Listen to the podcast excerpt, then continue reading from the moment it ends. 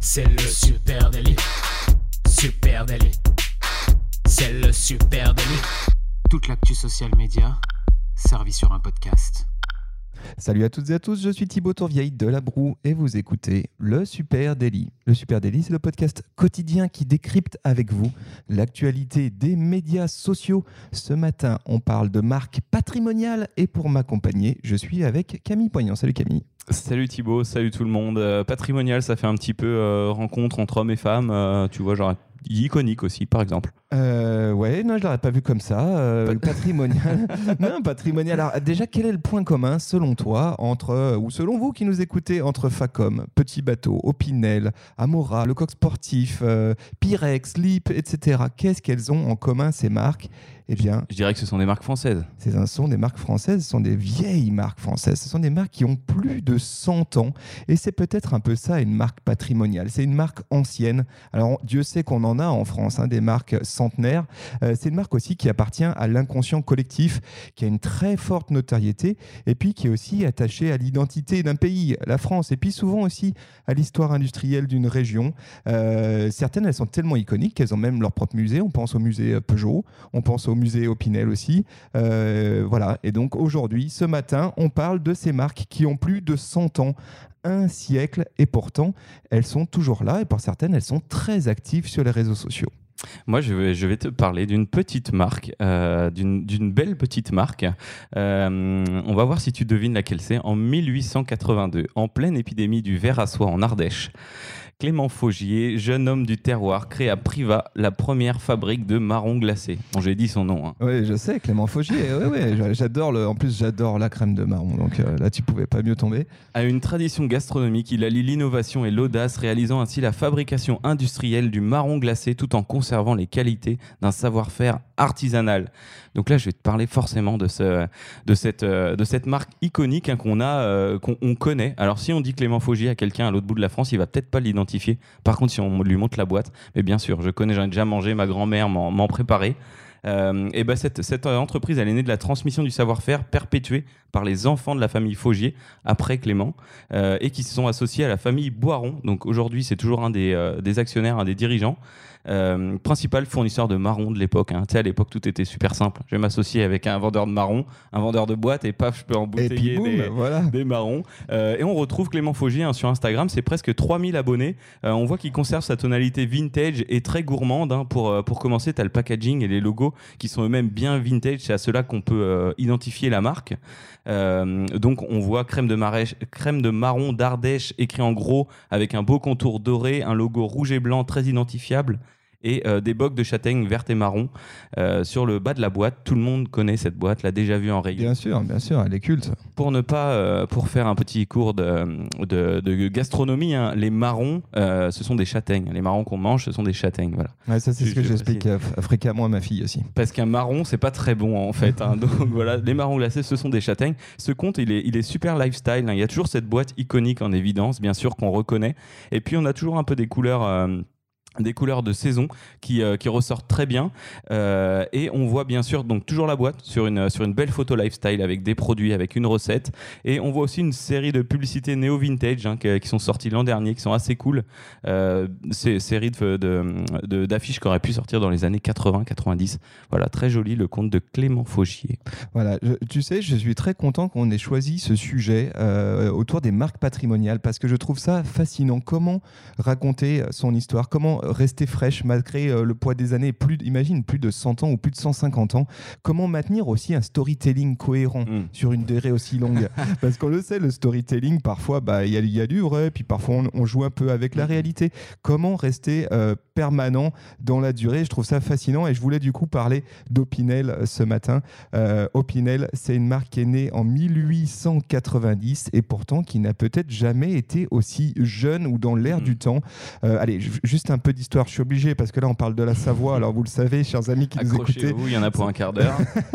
je vais essayer de faire bref, mais jusqu'en 1860, la Savoie, eh ben, c'est un duché indépendant qui vit des jours paisibles, loin de son envahissant voisin, la France. Et Et en 1860, eh bien, la Savoie, elle est annexée par Napoléon III et la famille de Savoie, elle est contrainte de s'exiler dans le Piémont. Ça, c'est l'histoire vraie, c'est l'histoire qu'on ne vous raconte jamais, chers amis. Mais 30 ans plus tard, on est donc en 1890. Il y a Joseph Opinel qui invente un couteau, un couteau qui va marquer à jamais l'histoire de la coutellerie. C'est le fameux couteau Opinel. Il a été donc inventé en 1890 dans un petit village de Savoie à Albier-le-Vieux. Alors sur la lame, on retrouve, qu'est-ce qu'on retrouve? Les armoiries de la famille de Savoie, la fameuse main couronnée du duché de Savoie. C'est ça l'histoire d'Opinel, c'est ancré sur euh, une région qui à l'époque était un pays. Alors il me fait des grands, des grands sourires Camille, mais pourtant c'est vrai. Et euh, la marque Opinel, elle a été officiellement déposée en 1929, elle a connu une explosion euh, quasiment immédiate et aujourd'hui elle est toujours détenue par la famille Opinel, la marque Opinel et les sites de production, ils sont toujours en Savoie, notamment à Chambéry. Alors aujourd'hui, c'est pas moins de 5 millions hein, de couteaux Opinel qui sont produits chaque année, ce qui est quand même euh, faramineux. Alors sur les réseaux sociaux, Instagram, c'est quand même pas de, euh, euh, Opinel, c'est quand même pas de la, blague. Instagram, c'est bah, quasiment 74 000 followers. Alors, ce qui est intéressant, c'est que c'est tout en anglais. Alors, c'est un peu normal parce que Opinel est distribué dans 70 pays. Donc, marque française très fortement internalisée, euh, euh, internationalisée, pardon, avec une ambition d'aller faire 10% de leur chiffre d'affaires aux États-Unis notamment. Donc, ils sont assez sérieux sur leur démarche internationale. Du coup, tout est écrit en anglais et on retrouve quatre piliers de contenu euh, très nets, très limpides sur le compte Instagram d'Opinel. On parle d'histoire de marque, on parle d'expertise liée à la coutellerie, on parle aussi de l'assiette et de la nature. Euh, c'est intéressant à, voir et, les contenus sont évidemment euh, superbes. Alors en matière d'histoire, eh ben, évidemment, l'histoire de la marque, elle est là. Hein. C'est un peu comme une trame de fond qui revient tous les 12 ou 15 postes à peu près. Hein. J'ai fait le jeu de compter euh, et on trouve quoi? Bah, Des belles photos en noir et blanc qui rappellent bah, que cette marque, elle est née il y a quand même plus de 130 ans au cœur des Alpes, c'est fou. Euh, et quand on pense à Opinel, on pense aussi à l'outdoor. C'est vrai que c'est quelque chose que la marque, elle porte en elle, les grands espaces, euh, le contact avec la nature, le pique-nique, les voyages, etc. Opinel, c'est une marque non seulement d'histoire, mais c'est aussi une marque d'aventurier, je trouve. Euh, et sur leur compte Instagram, on trouve vraiment ça, hein, avec par exemple des très très belles vidéos d'escapades en Arizona, en Australie, à la montagne, etc. C'est 100% inspirationnel, c'est très très joli. Il y a aussi un autre sujet fort, évidemment, l'expertise, euh, qui est fortement mise en avant avec des posts, des stories qui montrent vraiment sans artifice hein, les méthodes de fabrication euh, de ces couteaux. Et là, je ne peux pas m'empêcher de penser quand je vois ça que c'est beau une usine, euh, surtout quand elle est en France, j'ai envie de dire. C'est vraiment beau de, voir ça, de voir ces, ces métiers perdurer. Et Pinel le raconte très très bien, et notamment sur IGTV, où tu as un très beau contenu vidéo avec des vidéos en atelier qui racontent comment sont fabriqués les etc. Il y a la démo aussi des nouveaux couteaux. Euh, très, très, très beau contenu que propose euh, euh, Opinel sur Insta. Et puis, quatrième et ultime pilier, c'est que forcément, quand on fabrique des couteaux français, eh ben, l'assiette, elle n'est jamais très loin. Opinel, du coup, s'appuie aussi sur les autres icônes françaises, hein, le fromage, le pain, le saucisson, avec eh ben, ces belles photos d'instant de vie, le casse-croûte, quoi, le casse-croûte à la française. Je trouve que c'est très très cool ce que fait Opinel. On a quand même bien du mal à penser que cette marque euh, a plus de 130 ans. Ouais, c'est vrai. Et tu vois, euh, bah, d'ailleurs, euh, ils font tous ces nouveaux bah, couteaux en plastique, là, euh, manches plastiques, hein, qui, sont, qui sont très jolis. Et d'ailleurs, ils arrivent avec plein de couleurs. Et ils arrivent d'ailleurs à très bien les intégrer dans cette grille, malgré qu'elle soit très vintage, très bois, très repas. Ils rentrent très bien dans la grille. Et du coup, c'est une vraie belle réussite, hein, ce compte. Ouais, et puis il y a un travail chromatique. Je suis d'accord avec toi. Il y a un travail sur la couleur, les paysages, le ciel bleu, etc. C'est ultra frais, ultra shiny euh, ce compte Opinel. J'aime beaucoup, voilà. Eh bien, écoute, euh, on est très dans la, on est très dans la bouffe hein, euh, ce ah, matin. On se refait pas, Camille.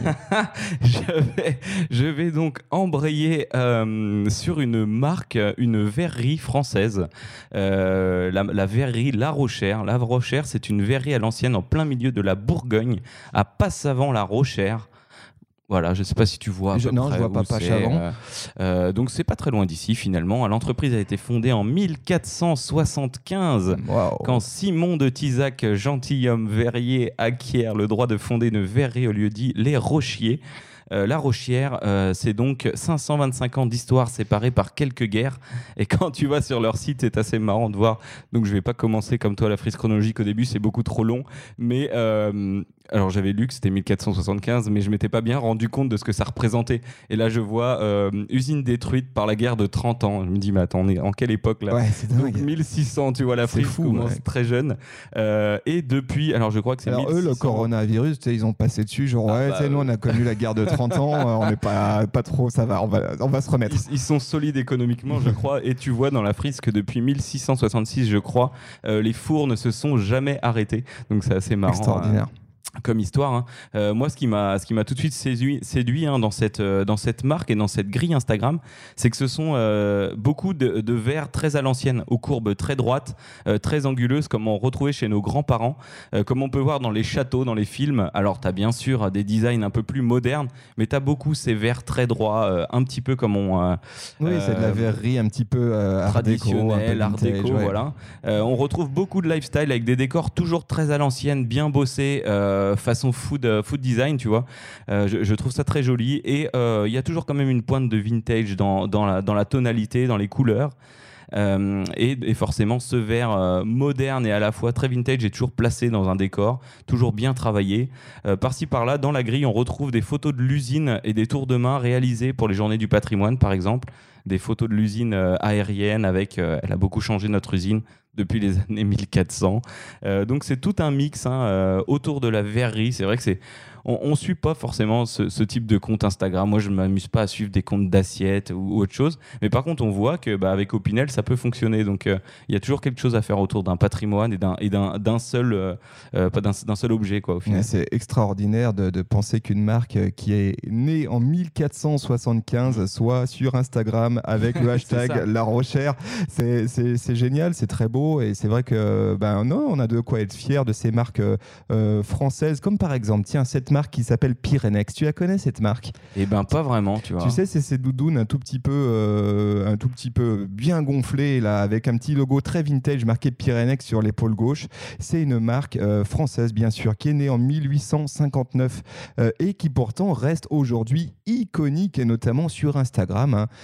alors il se présente d'ailleurs sur Instagram comme une manufacture de légèreté depuis 1859. Je trouve ça à la fois industriel et poétique. C'est bienvenu. Pyrenex c'est cette marque française de prêt-à-porter et d'accessoires pour la maison, parce qu'ils font aussi euh, des couettes, euh, spécialistes du duvet. C'est vraiment ça leur spécialité. Et dans la marque, euh, dans les années 80, pardon, la marque était absolument culte. Hein. En gros, tu trouvais du Pyrenex sur les pistes, beaucoup, beaucoup, beaucoup. Et puis, elle s'est un petit peu, un peu essoufflée, un peu éteinte. Mais depuis quelques années, elle revient sur le devant de la scène et s'offre une visibilité internationale grâce à ses fameuses doudounes. Et n'en déplaise aux rappeurs US et aux fashionistas japonaises, eh bien Pyrenex, c'est français, cocorico. Tout est fabriqué depuis plus de 160 ans à la manufacture de Saint-Sévère dans les Landes. Je trouve ça extraordinaire.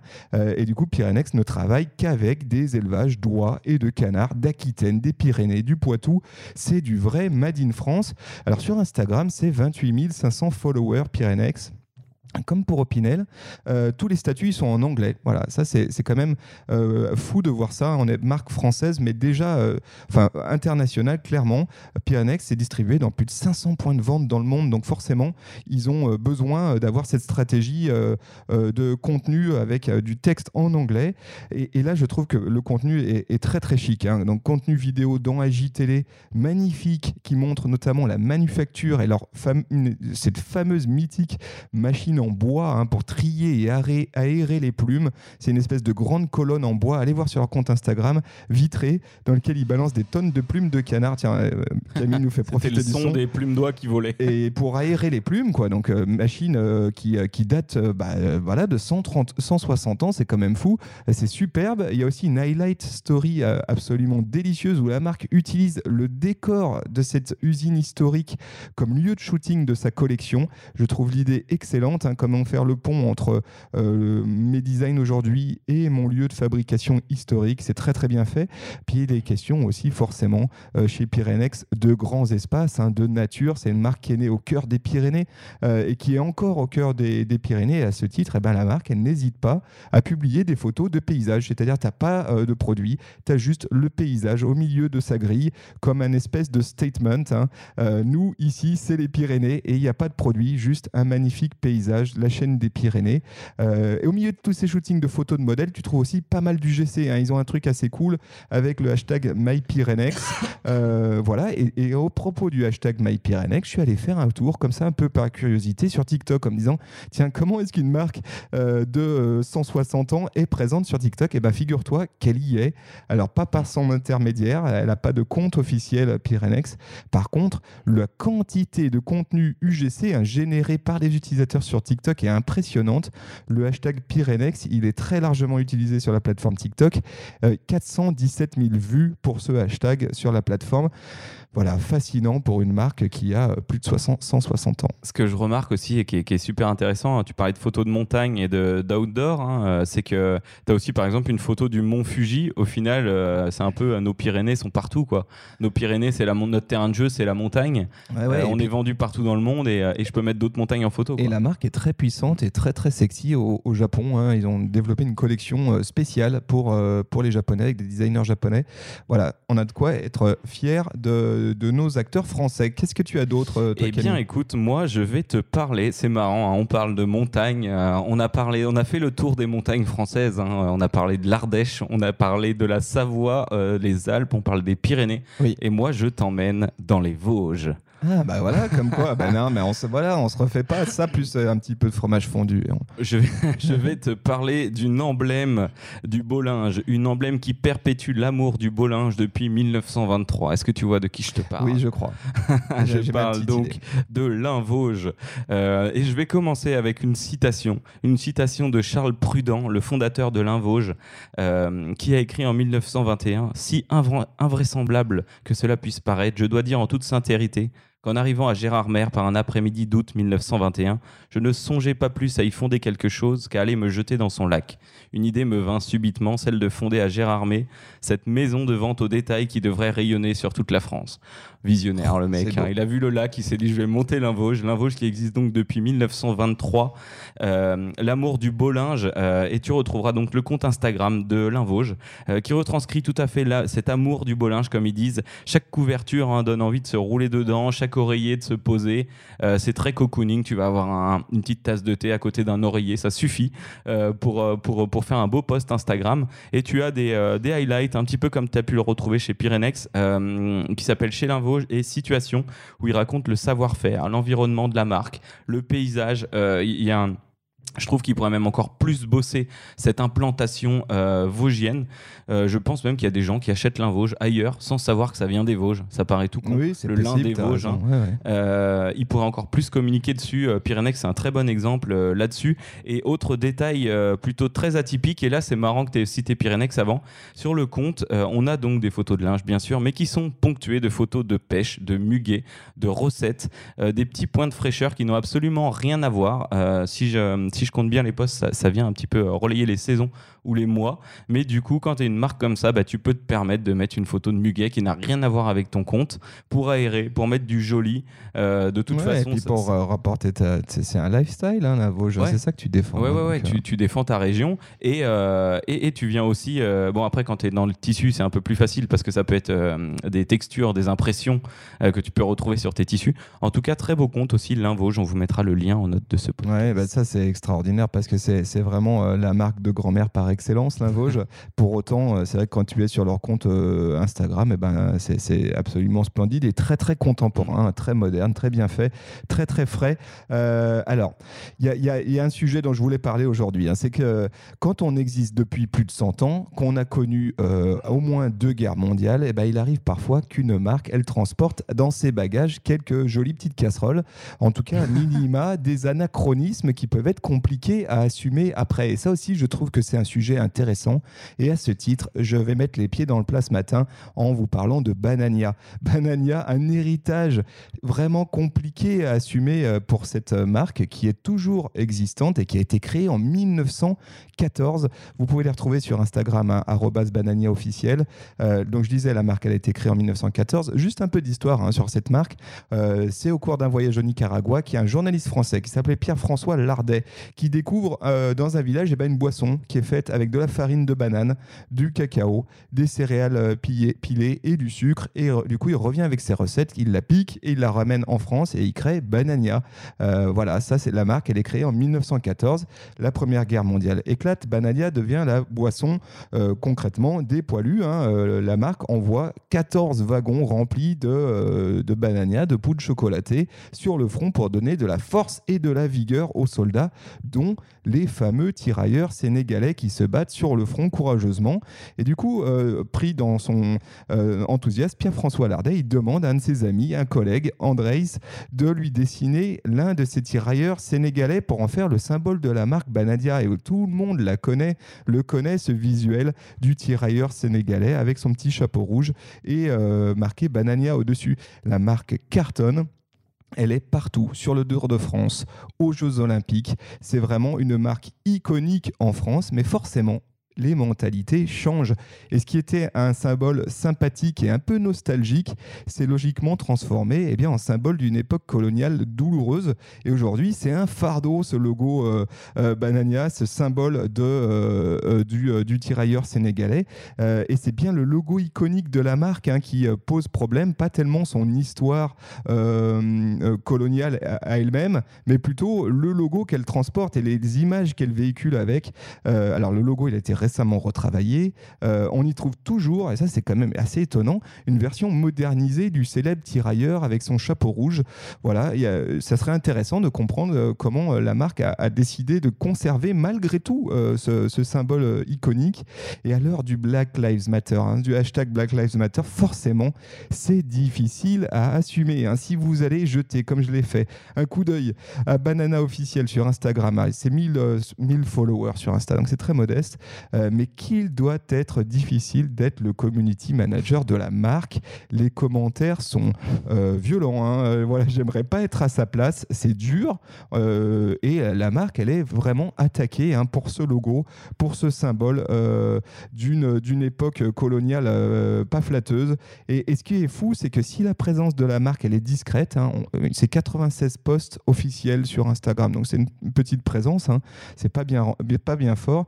Ben, la notoriété de la marque, elle est évidemment bien au-dessus, avec des milliers de publications qui intègrent le hashtag, hashtag Banania sur, euh, sur Instagram. Euh, là, tu tombes sur des milliers de publications et on y trouve évidemment de nombreux produits dérivés, la fameuse boîte vintage jaune hein, de la marque, et puis, euh, et puis aussi d'autres contenus peu flatteurs. Et le plus impressionnant, c'est quand on est sur le compte de la marque Banania et qu'on regarde sur l'onglet, tu sais, avec les posts tagués là. Où... Ça a été un petit peu nettoyé, j'imagine, depuis que tu m'as tu, tu m'en as parlé. Voilà, ouais, mais pas tant que ça, je pense. Euh, parce que, et là, il doit y avoir un boulot de CM très compliqué. Voilà, je, je, voulais juste euh, souligner ce, ce truc, euh, ce truc-là, cette histoire de marque, parce que c'est aussi ça. Hein, parfois, une marque, elle, elle trimballe avec elle une histoire difficile et des anachronismes. Et Banania, je trouve que c'est un, bon, un bon exemple. Donc, allez, je, profite de ce petit message pour souhaiter bon courage au CM de, de Banania. Ça doit pas être très simple en ce moment.